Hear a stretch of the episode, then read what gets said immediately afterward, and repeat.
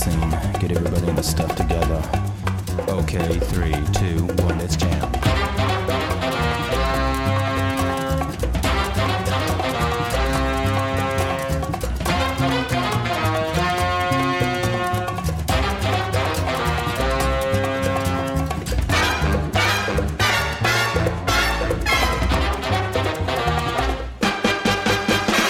听众朋友们，大家好，欢迎收听新一期的塔可冲司机。我们今天要继续“劳动是人的社会属性”这个单元，跟一位嘉宾继续来探讨这个比较个人的与工作相关的话题。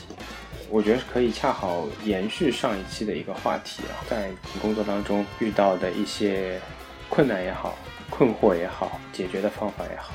我们这期的嘉宾是忠实听众都比较熟悉的一位朋友啦，请他自我介绍一下吧。大家好，我是妮妮，终于有了我的专访，很高兴。在准备关于这个奋斗还是躺平的时候，在这个讨论当中，会越来越多的涉及到个人经历的部分。其实这个才是《劳动是人的社会属性》这个系列单拿出来的一个契机。所以我们今天非常具体的。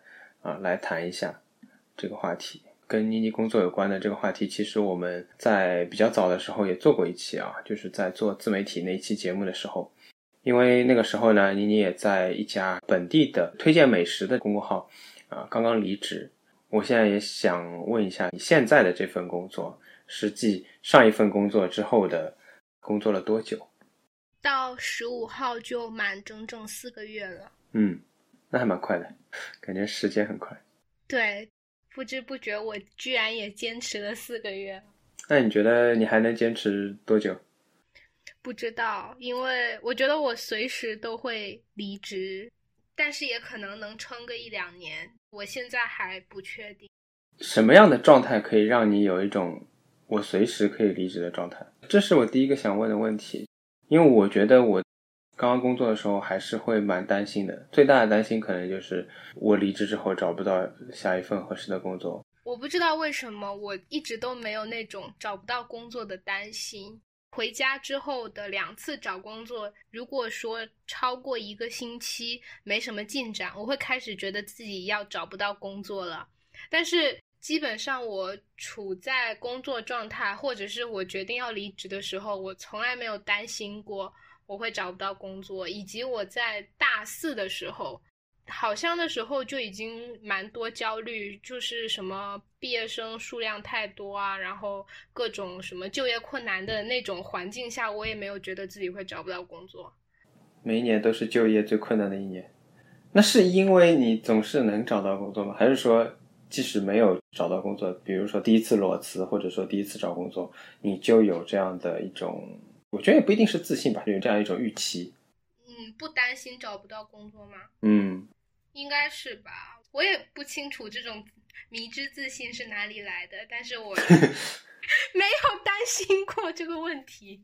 另外一方面，我其实是觉得可以认同，我总能找到一份工作。但是下一个问题就是，你总能找到一份让你满意的工作吗？哦，那就。我我这三份工作的行业差距都还蛮大的，所以我不知道，对于一个毕业两年多的人来说，第三份工作跨了三个行业，是算多还是算少？这样子去判断说是不是一定能找到一个满意的工作，我也不确定。我自己目前的经历来是没有找到一个满意的工作。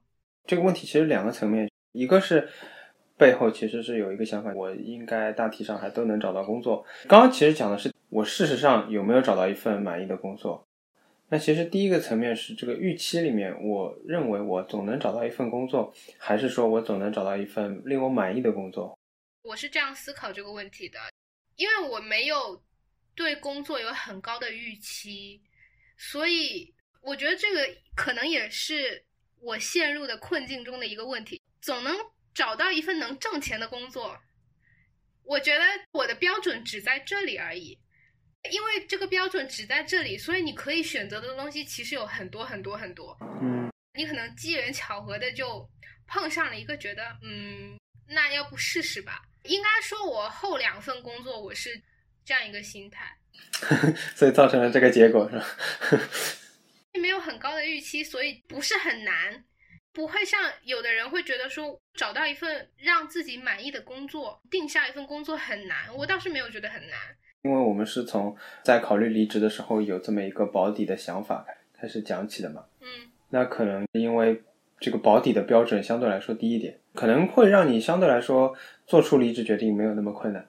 换一个工作，事实上也的确没有那么困难。嗯，但是进一步的，的确没有找到让你很满意的工作。哦，对，应该是这样一个循环，但还可以继续找嘛，没有关系。对，所以一部分也是答案，但可能一部分可能是一个没有答案的问题。你的工作当中的一些不满意，会不会是因为这个造成的？我不知道，刚刚讲循环嘛，也可能是有一定的。原因，但可能我们都没有确切的答案吧。突然想到，可能是因为我现在脑海里没有想象出什么样的工作是让我满意的。我很清楚的知道，让我完全满意的工作，在我能力能够到的范围内，应该是不存在的。好的。所以我只能通过排除不满意，去找到一个相对满意的选项。因为上一期的时候你有讲到嘛，比如说你认为工作的本质是重复，从毕业那会儿就觉得。工作是不可能让你实现价值，让你来评价这三份工作，你觉得它是一个有前进吗？有提升吗？我想先补充一下，因为我觉得我之前讲的不可能找到让自己感兴趣的工作不是特别完整，因为我的本科专业是我们学校为了评综合性大学凑数的专业。但其实我还蛮喜欢它的，因为它是旅游管理嘛。我觉得现在应该很少人会觉得自己不喜欢旅游吧。但是你说找专业相关的工作的话，把你的兴趣爱好放到工作之中，工作可能会把你的兴趣爱好消磨掉。好像也没有别的去思考你要找什么样工作的线索。我不知道要什么。回到有没有在前进这一点上，我觉得。当我不能确定要什么的时候，我只能不停的去排除，去排除。我之前可能以为我可以做这些这些事情，但是当我真的去做了之后，发现哦，我没有办法说服自己做一些我实在是没有办法认同的事情。目前的这几个排除，我觉得有帮我在要什么的这个路上大约有清楚一点。对我来说，前进应该是没有目标中，那就。排除，慢慢堆出一条路，这样。对我来说，找工作的一个目标是让自己慢慢的舒服一点。工作虽然说一定程度上的确是一部分重复，但是有可能在这个重复当中人是舒服的。当然，另外的部分就可能是因为它的无意义和消耗嘛，所以让你或者每一个工作当中的人非常讨厌。你形容的这个让自己更舒服一点的工作，我觉得可能是接下来我在思考我要找什么工作的一个很关键的词。我为什么会问这几份工作当中有没有前进呢？在这个重复的过程让人不舒服的时候，其实不管是你改变工作当中的内容，还是说岗位，或者说工资的变化也好。哪怕你换了一个公司，其实是避免重复的方法嘛。哪怕是稍稍的解脱出来，会让你觉得好像是前进了一点。但是其实我跟你在文字交流的时候，我一直在前进上打引号嘛。嗯哼，是因为我觉得这个也不一定真的是前进了，变换了一个轨道，都不一定是往前，或者说这不一定是一个线性的东西。我觉得，但是我觉得年轻人在刚刚开始工作的时候。都是期待一个线性的向前，没有谁会期待说我在原地打转，或者我在不同的平台之间跳跃，但是我没有任何的前进，看起来还是在一个维度上的。我觉得这个不是大家对于工作的期待，但也许工作就这样子。这个问题上就要问你给自己设定的那条路在哪里？你往前走，你的前进是通过工作的变换来发现自己有向前的。还是说，工作只是你往前走的一个工具，但是你往前并不通过工作来标定。当然有可能有些人的工作轨迹就是这样的，他就是在前进，那当然很好，恭喜他，对吧？但是即使是脱离工作，人生也可能不是线性的，历史发展也可能不是线性。如果在讲前进的话，你会觉得你的这三份工作的转换，除了确定了一些有些东西我是不喜欢的之外，你会觉得它还有其他的意义吗？嗯，好像没有哎。那你现在坚持的理由是什么呢？如果你有一天离开这份工作，你也会觉得哦，这份工作其实也不是我想要的。那为什么现在还要再坚持呢？或者说现在的坚持会不会回头看来会变成一种浪费？因为我 需要钱啊，工作可以给我钱啊。对于我上一份工作而言，美食营销号的那份工作的话，我一开始觉得挺能写的。去应付一份这样的工作是没有问题的。这份工作对于很多人来说，它真的很棒。很多餐厅会来找你写推文，你就有免费的午餐吃，只要把你吃的形容的很好吃就好。但是真的等我去做这份工作的时候，我发现，首先我已经对于这种营销号的文风我是已经免疫了，我不会因为看到那样子的文字而去决定我要去吃什么东西。然后，如果我作为创作者的话，我是没有办法接受我去写这样的文字的。当时大概煎熬了快一个月之后，我还是决定要辞职。辞职了半个多月之后，很惊讶的发现我居然做噩梦，梦到这份工作的内容。我现在回想起来，如果推回两三年前，甚至仅仅是一年前，我应该不会排斥这份工作。因为当时的我是可以接受把自己的文字放到需要的东西里面去，可是现在我对于文字的认识可能跟之前不一样。我觉得写文章有更高的使命感，所以我没有办法把它放到一个迎合大众的环境中去使用，所以我还是离开的比较好。我觉得接上一期的话题啊，就像美食营销号这样的东西，就是典型的消费主义啊，叫人家去消费。对啊，所以我就很排斥啊。如果要来评价的话，我就会觉得可能你真的一开始对自己的认识没有很清楚。如果你都知道自己是排斥这个东西的，你就真的不应该去做。我当时。是有一点怀疑吧，但是我没有确定啊。我做了之后，我才确定我不行啊。但我觉得，如果把它当做一个工具来说，我还会跟自己说，再坚持一下。可能只是自己还没有调试过来。我觉得我应该还不太算一个碰到一点点难题我就觉得那算了的人。你得坚持，坚持到一定程度，才能确定说自己做不到。我现在反而有一个想法，你在评价工作的时候，你一开始排除了一个选项，叫我不要兴趣跟工作混在一起，不然的话工作可能会毁掉你的兴趣嘛。开始说我不是很确定我需要什么东西，然后我呃在试验的过程当中也可以排除掉一些我不想要的东西，因为我们的精力都是有限的嘛，你是不可能把所有的选项都试一遍的。但是有没有可能你发现其实排除到最后，你还不如去选那个。你本来感兴趣的东西，因为那个上来就被你排除掉了。但剩下的东西你既不确定适不适合你，然而试了以后，可能你确定的就是它真的不适合你。我们这个专业旅游管理专业嘛，它其实还有一个分支叫会展行业。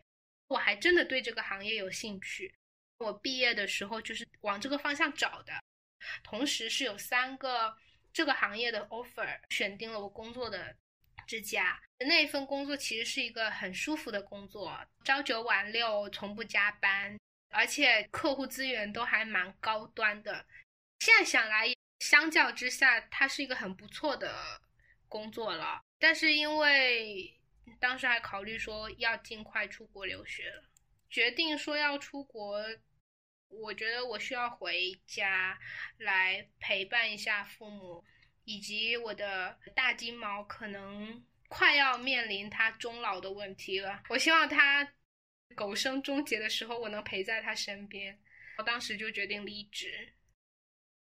因为上一期的最后，你有说对于工作的期望是钱给够嘛？我自己对于钱给够这个说法，过去我也有这个想法，就是说你钱给够了，我干什么都可以。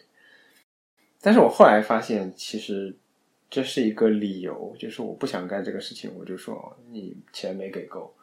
但事实上来讲，我自己总结出来的是，通常说你钱没给够，是因为定了一个高于市场可接受范围的价格。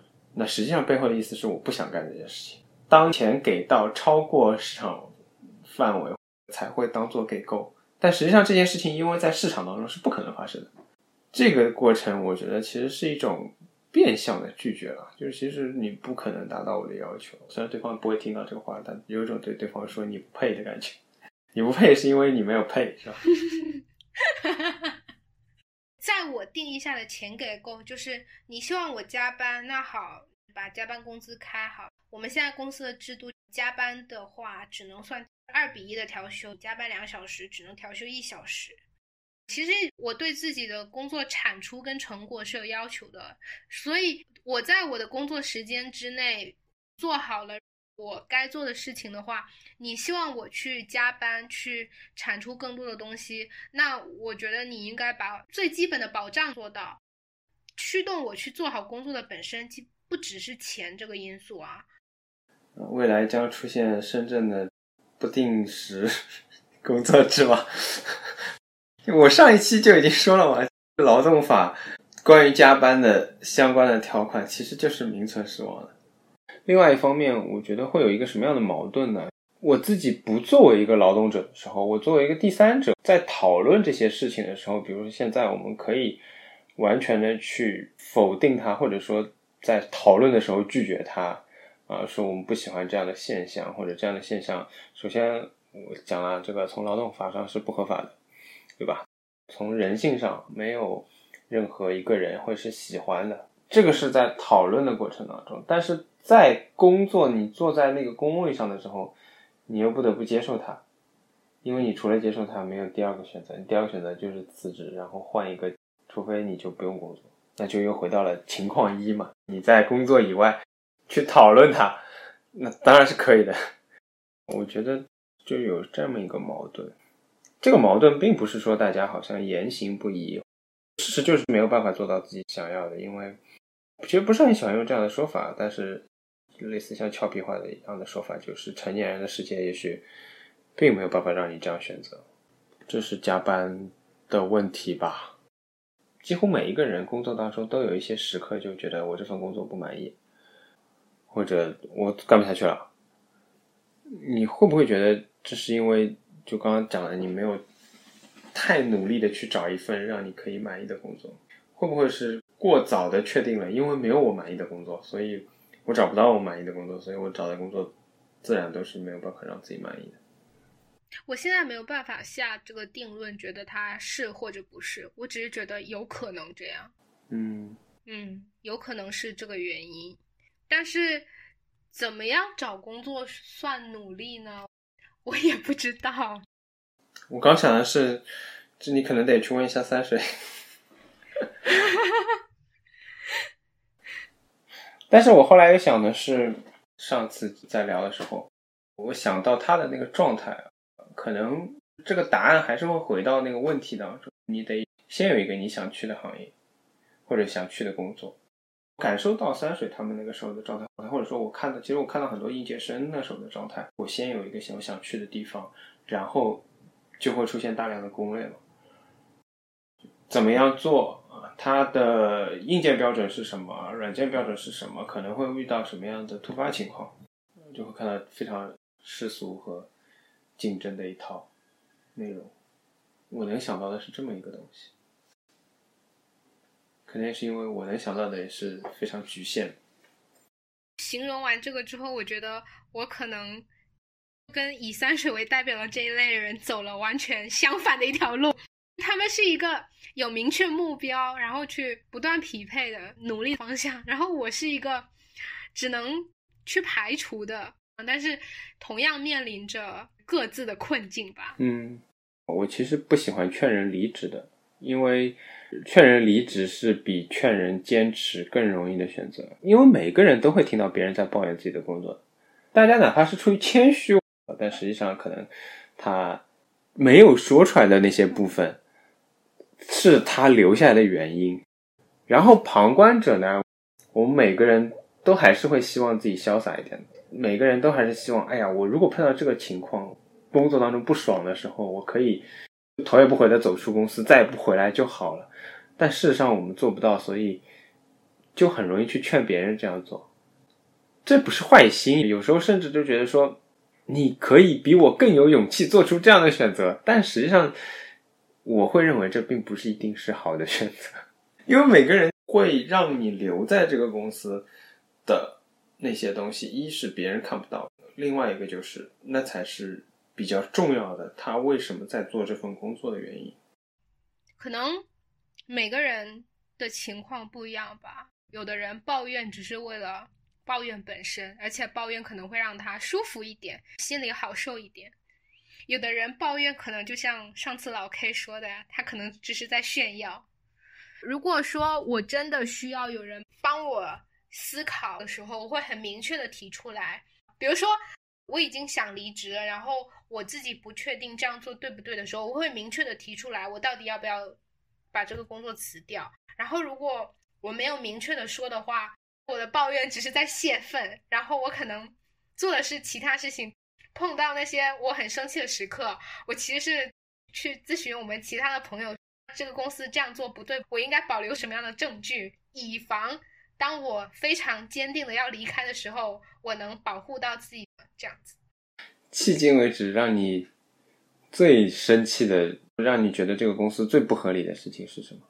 我现在这份工作嘛，那太多了。比如今天刚让我生气了一次，公司规定是八点三十上班，从八点半到九点，这是个灵活区间。但是在这个区间，那如果你推迟了一分钟上班，你就要推迟两分钟下班。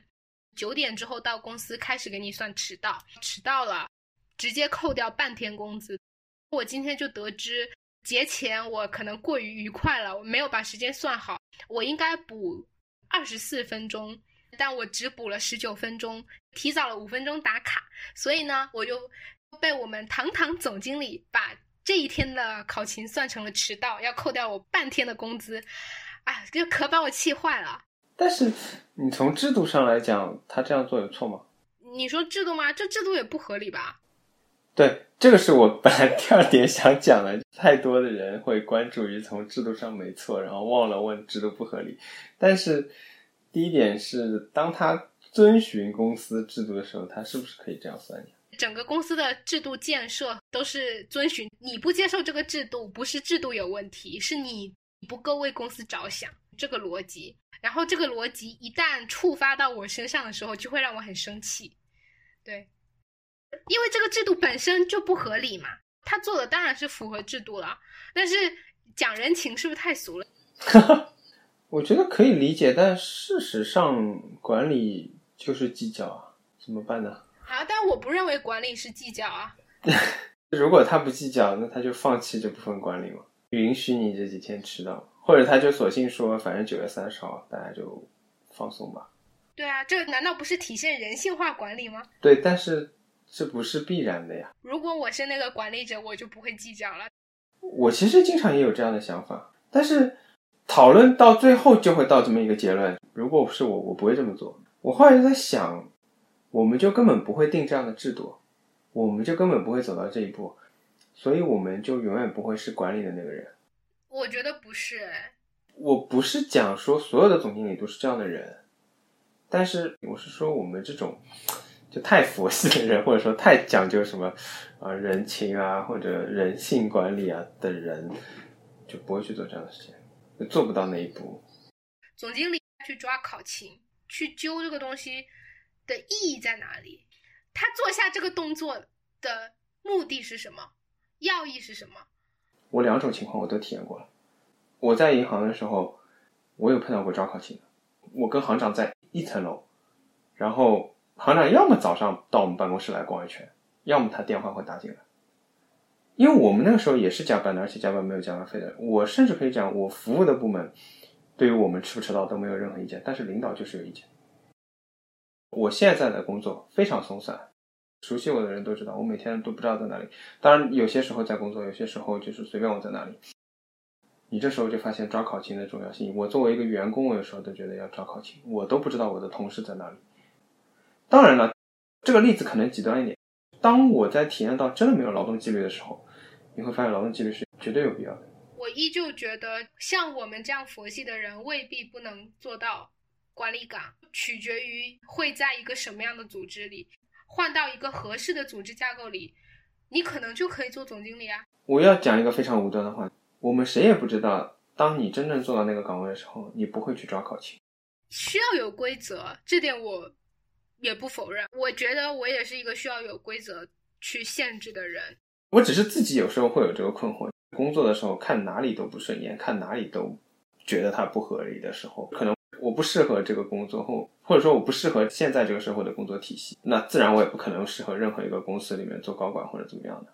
工作的矛盾就在这里嘛。当我不在这个工作当中的时候，比如说我没有在你的工作当中的时候，我可以很简单的跟你说，我这个制度不合理，我们应该挑战它。但事实上，你坐在格子间的时候，sorry，你就是没有办法挑战它，你只有接着工作和离职两个选择，这个就是现实啊。我觉得还是可能会存在，比如你曾经。有那么几天非常迷恋的多爪鱼，未必就是这样一个体系啊。或者是说，你可以去创业，去创造一个让你舒服的体系。啊这两方面我分开讲。一呢，当时听多抓鱼的时候，他的 CEO 毛主上了很多播客嘛，然后讲到关于所谓比较自由的人在工作当中的困境这个问题。我觉得他其实就是说出了这个现实，主流大多数的工作都不适合。我不说他们了，就说我们好了。让他们或者让我们就没有办法去适应。他其实说出的就是我现在说的这个事实。OK，第二步才是多抓鱼能不能实现呢？那其实我们大多数人对这个问题可能也是抱个问号。他说的、做的能不能像他想的那么好？甚至于他自己在节目里也是这么讲的。其实让很多人失望。这个让很多人失望，未必，我觉得未必是真的让很多人失望。也许还是回到我这个话，可能是真的不行。这是第一个层面。第二个层面，你讲我自己去创一个，我刚刚讲，你让我在那个位置上，我可能也是要强调纪律的。我其实不是在质疑你说你是对这个东西的反对，对不对？对于你的这个质疑和你生气的地方，其实我没有什么意见。我觉得我是理解，但是我其实在反思的是，包括我反思我自己的地方，就在于。这个东西其实没有什么好坏嘛，我做不了总经理或者我干不了这件事情，我觉得本身没有什么好坏，只不过说可能让人更清楚自己的定位，我就放弃这个。当然我也没有这个想法，我的性格导致我没有这个想法，导致我干不了这件事。那这个是比较连贯的一个逻辑，我会这样觉得。又经历了一波激烈的讨论之后，无疾而终。你之前有说过。公司的很多同事嘛，让你觉得像看到二本学生那本书里面的人。关于你对于你同事们的这些观察，有什么可分享的地方吗？我会觉得我的这些同事跟那些二本学生有一点点像，是因为他们可能在看问题跟思考问题方式上可能会有一些差异吧。我觉得。这一方面的话，还需要再多观察。我最近其实看到这群同事之后，我会觉得，我之前一直是在上海工作嘛，其实有一个还蛮强烈的感受，我可能前十几年活得有点靠近精英的那一部分群体，然后会很理所当然的觉得很多事情就应该这样，或者就应该那样。当我看到这些同事。当我真的跟他们接触的时候，会发现，哦，很多我觉得理所当然的逻辑，在他们心中是不存在的。不存在的原因，跟你的一整个学习经历可能会有一点相关吧。等我把那个书也看完了，再跟。大家多接触一段时间，我可能会去写一篇文章，把在 Matters 上，然后记得把我的主页放在那个 Note 上，让大家来关注一下我。可能以我们的播放量帮助有限的，但是我会帮你放。虽然你说你还要再观察，但是你觉得努力工作会是让他们改变或者说向精英靠拢的一个方式吗？我觉得这个可能要看环境，也看个人吧。比如说，我觉得作为一个员工，在我现在的这家公司，我觉得挺难的。在我放眼看过去吧，管理者实在是水平一般般，看不到一个好的榜样在你面前，学不到更加高一层的那种思维方式，物质条件上的。巩固和帮助可能是会有的。如果他们还希望在这个行业继续发展的话，这方面帮助多少是会有一些的。但是如果要往精英，我觉得是挺难的。可能如果说你现在的同事在当中也有很多让你不理解的地方，或者说他们也不能理解你的地方，但他们当中也一定会有人通过自己的努力，一步一步发展成慢慢的有职位的提升。那这种时候，在各种各样的公司里面，有各种各样的让你可能没办法理解的领导。我完全觉得这件事情会发生啊，而且我觉得这可能才是更加普遍的情况吧。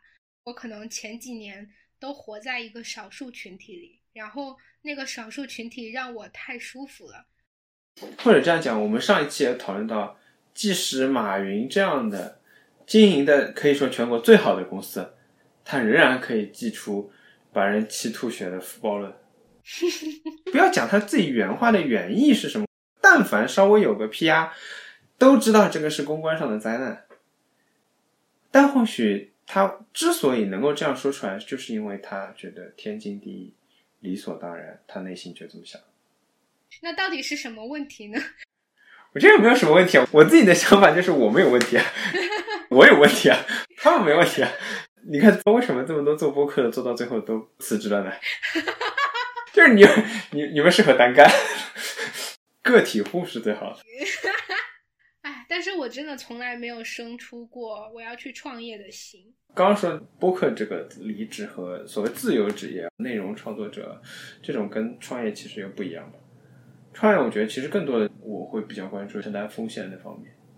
嗯，对，我会知道这个世界上没有存在着让我舒服点的工作，但是比起说让我自己去创业，我宁愿去忍受一些不舒服，然后换一些工资这样。因为我其实接触很多企业主，有时候就会觉得这个企业的管理为什么是这样的？但人家人家就是个企业，经营的很好啊，经营的好，经营的坏，本身跟手段未必有直接关系。他手段糟糕，其实最直接的反应就是。员工一直在离职，嗯，人员不稳定，但不代表不能赚钱，因为在中国有太多的，比如垄断行业啊，或者背后有资源啊，或者怎么怎么样的，嗯，体系运转起来，它就能赚钱，但是它的人可能一直在变，嗯，企业主未必能够在这种时候感受到他的管理理念错了，嗯，他甚至反而可能觉得你下面的人有问题，下面的人一直在换，我没有找到好的人，我没有找到像这个我希望的那些有奉献精神的，他们都。爱慕虚荣，他们要去大厂，他们要去 BAT。你之前问我说离开上海的公司会不会觉得后悔嘛？我当时选择回家也不仅仅只是因为工作上的原因嘛，所以我觉得离开它是一个在那个状态下必然会发生的。回头来看的话，其实也还好。如果我没有离职，我可能会失业。这个情况，我其实是一个。不太会后悔的人，因为我一直觉得没有一个很完美的选择，大部分的选择其实是取舍，选了这个，然后你会放弃什么？在面对那些各种各样的选择的时候，你去权衡，你比较能接受的是哪一种？你可能比较能放弃的是哪一些？呃，我衡量好，做完决定之后，我就会。尽量的多看那个我拿到的部分，然后我去好好的把它完成，不会去念念不忘那些我已经丢掉的东西。我刚刚工作的时候最怕的两件事，一个就是说我怕我的工作对我的未来没有帮助，做了这些事情，然后最终跳槽了，换了一个行业，然后换了一个工作内容，这几年的工作经历是完全没有相关性的。在思考这个问题的时候，我就会觉得这份工作会不会是我在浪费时间？功利的考虑，对未来没有什么价值，这是我刚工作的时候很害怕的一件事情。第二个，我怕我未来非常的狭窄，会被限定在某一个行业啊、领域啊、工作内容当中，工作本质是重复嘛，太怕这个重复具体到和固定到你没有办法跳出来。基本上我不觉得我做完一个决定之后会后悔。其实这个答案也回应了精力会不会浪费，以及说未来的路会不会就限定在一个范围里面。这两点的话，我之前其实是完全不在意的，但是我必须坦诚的说，我现在会相对比较在意一点，因为一个是我希望能尽快的挣到更多的钱是比较好的，我不能再这么随意的去抛弃一份工作，然后让我的工资一直停在一个。水平上没有提高，对于未来的路会不会越来越窄的话，我觉得范围这个东西，它还是刚刚我说的选择的问题。当你在一定的范围内已经有很好的基础的时候，你要不要离开这个安全区？我觉得还是一个选择的问题。按照我自己的性格和我做事的方式，回看一段经历，一般不会是浪费。我觉得一定会有所得，但是这个东西可能对别人未必适用。后来我会发现这两件事情其实矛盾的，因为你希望你的工作对未来是有帮助的，其实这就是一种重复嘛。虽然可能是一种高阶重复，对吧？但是一定是在一个固定范围里面，才会让你现在的工作对你未来有帮助。但是这两件事情又是我同时害怕的两件事情。我跟你的状态，我觉得反而是反过来。我刚工作的时候，我是担心这些事，就像你说，你现在可能会担心这些事。我到现在，我其实就不担心这些事情。我觉得一定程度上，我现在不怕我浪费时间，因为我认清了我工作就是在浪费时间。这样说，我怎么自己也有点伤感？因为工作是最省钱的，所以我要上班不用花钱嘛，是吧？不仅省钱，而且还能赚钱。所以，嗯，浪费掉一点时间，可以保证你的钱是够花的。站在现在的角度，我没有办法来破解这个问题。说实话，我有点不知道怎么办。今天聊完，突然觉得我好像，如果说光从工作这个分支的话，走了一条跟大家有点相反的道路。所以在每个阶段 遇到的困境就跟大家相反了。当大家开始不再思考这两个问题的时候，我渐渐开始思考了。可能我觉得你最终还是为生计所迫，因为这些阴差阳错才会造成这一期节目很多讨论的问题。我通常可能在你这个年龄段并不能够 看到有人在考虑跟我比较接近的困境，比如三水他就可能没有这样的体验。所以我觉得今天算是争论啊，或者很多是探讨到的地方，对于我来说是通过时间的推移、年龄的积累、工作经验的积累。找到了一些过渡性的解决方法和看上去一个阶段性的看法。那我觉得可能更多的问题又是在我们未来规划的节目里面，三十五岁焦虑的节目里面会聊到。这就是为什么你也可以聊三十五岁焦虑，你知道吗？跟大家反过来体验。嗯，这一期节目就先到这里，非常感谢妮妮来跟我们分享了一些很个人的经历。想法，我们有机会再聊，大家拜拜。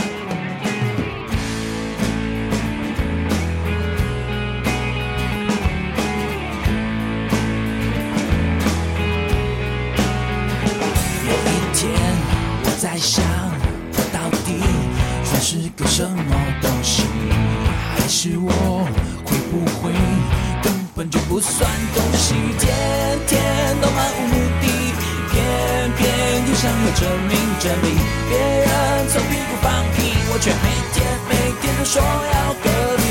就算是整个世界把我抛弃，可至少快乐伤心我自己决定。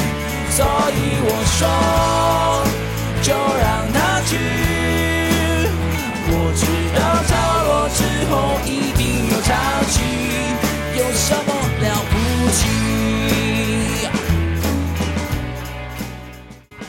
我们节目现在可以在小宇宙、Spotify、Apple Podcast、Google Podcast、Pocket Cast 等平台听到。